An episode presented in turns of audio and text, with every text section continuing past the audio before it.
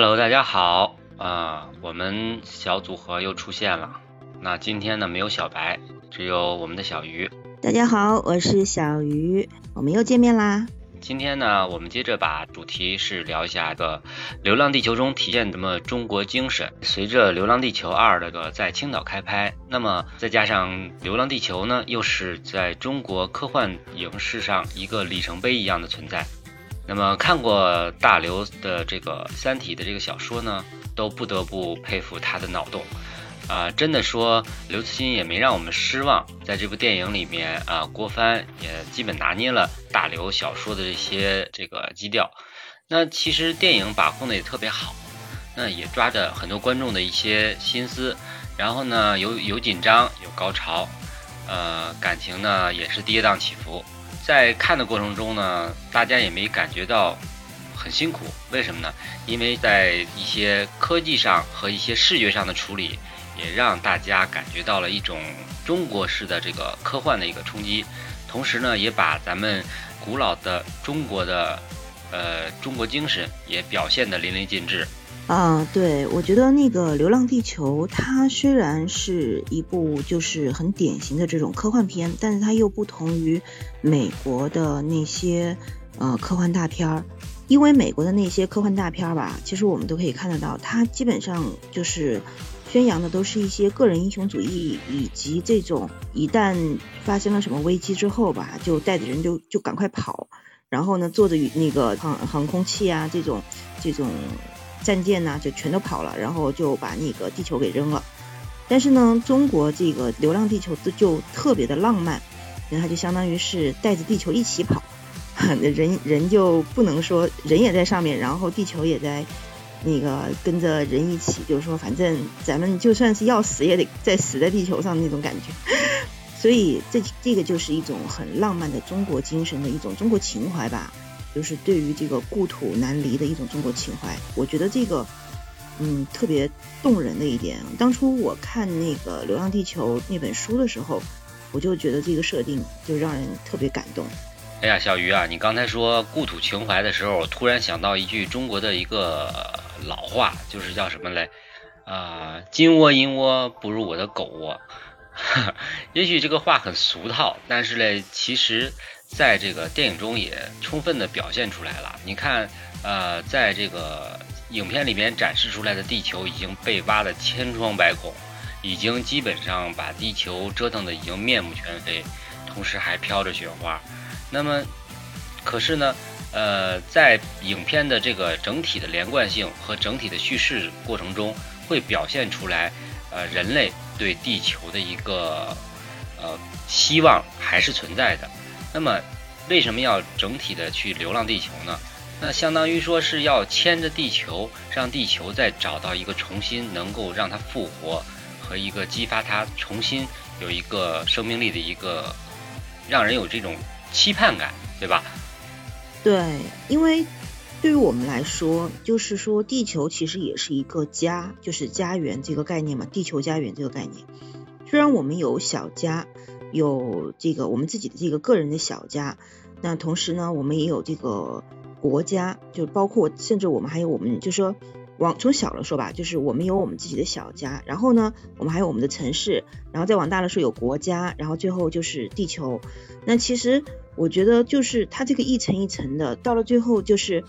嗯，整个灾难降临了以后，已经没有国家这个概念的时候吧，几乎那个时候已经没有国家了嘛，大家就是都都住在一一块儿，然后一片一片的，哪里能住就嗯住哪里这样。然后呢，那么这个时候地球对于所有的人类来说就已经是一个家了，就没有国这个概念了，国家国家嘛，那就是没有国这个概念的时候就只有家了。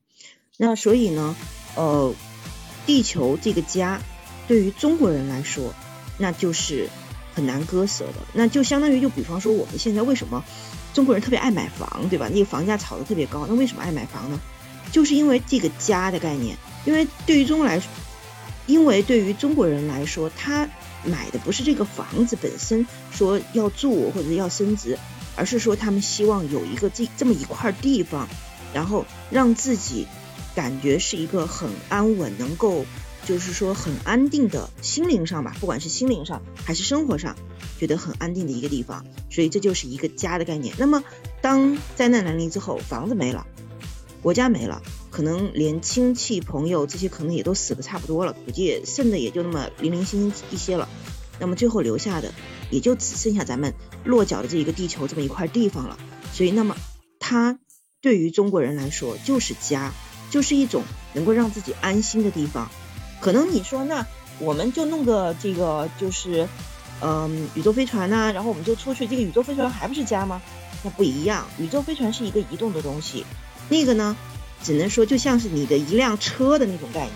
那你说你买了一辆车，买了一个飞机，你说这是家吗？你能住在上面吗？那有的人可能说啊，那我买房车不一样也住在上面吗？那你还是觉得是不安定的，你的内心是不安定的。就你哪怕是你有房车。但最后你还是有一天，等你老了，你还是得买一套房去住的。你不可能一辈子住在房车上，那不叫家，那叫那叫什么？那叫那只能说是一个屋子，可以这样说吧，就是一个住处。那那么家的概念对于中国人来说就是固定的一个地方，我得待在那里，我出在那里出生，我在那里死亡，那才叫家。而且那里有我的亲戚，有的朋友，有我的这种情感寄托，这才叫家。所以中国人对于家的这种概念吧，真的是从几千年、五千年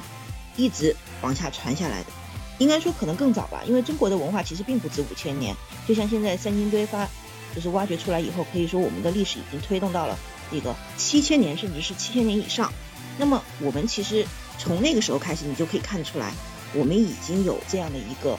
家的概念，就是族群开始出现以后，这个家的概念就已经开始了。那么为什么中国五千年的文化就根本就没有不像别的文化啊，就中间有断层，说还被这种呃可能就是慢慢的随着这个历史去湮灭在了这个时间的长河之中。但中国的文化传承真的是非常连贯的，为什么呢？就是因为中国从始至终的这种对于家、对于种族、对于族群的这样一种呃很深刻的一种眷恋。甚至是对于家的文化这样的一种理解，我觉得就是这样的。所以，《流浪地球》对于家的这种概念可以体现的非常极致了，那就是地球家园，地球家园，那真的就是地球家园了。那我不知道大雄，你觉得《流浪地球》啊，它那个除了这个对于中国精神这一块，它这个就是这种呃我们说的这个故土难离啊，就是落叶归根呐。这样你是一个中国精神体现，那你觉得里面还有没有可以，就是说能够代表中国精神的？我觉得还有，不光只有这一点。你看啊，在情节里演绎的过程中，有有有好几段儿，呃，其中有两段着重了去说了一下，比如说，呃，在吴京在介绍自己的时候说我是中国领航员，那么为什么只是说中国呢？那另外一个王磊死前的时候也也在说我是中国救援队。他其实为什么只是说了中国呢，并没有突出了一个中华人民共和国呢？他其实目的很很简单，就是弱化了一些政治因素，而强调了一个中国这两个字呢，其实无非一个民族的一个概念和民族意义，其实凸显了一种中国的一个爱国精神的一种形式在里头。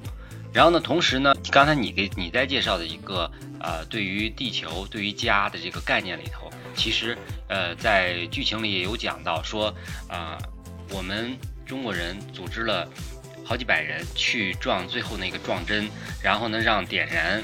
那个发动机，呃，引爆木星，对吧？那它其实也是一个，呃，相当于，呃，中国的经常说的那句话叫什么？团结就是力量，啊，让这个让大家一起团结起来，拯救我们的地球，拯救我们的家。这不就是一个很有代表性的一个呃中国中国价值观的意义所在吗？那今天也不早了，呃，聊的也很多，呃，希望在听我节目的小耳朵们也有在从我的节目中也有深入的一些感受和感想。呃，如果你有什么想说的，可以留言给我，呃，点赞评论，当然一个都不要落哦。谢谢大家，这是我的小伙伴小鱼。嗯，好吧，拜拜，大熊，我们下一期节目再见吧。好的，好的，期待下一次合作。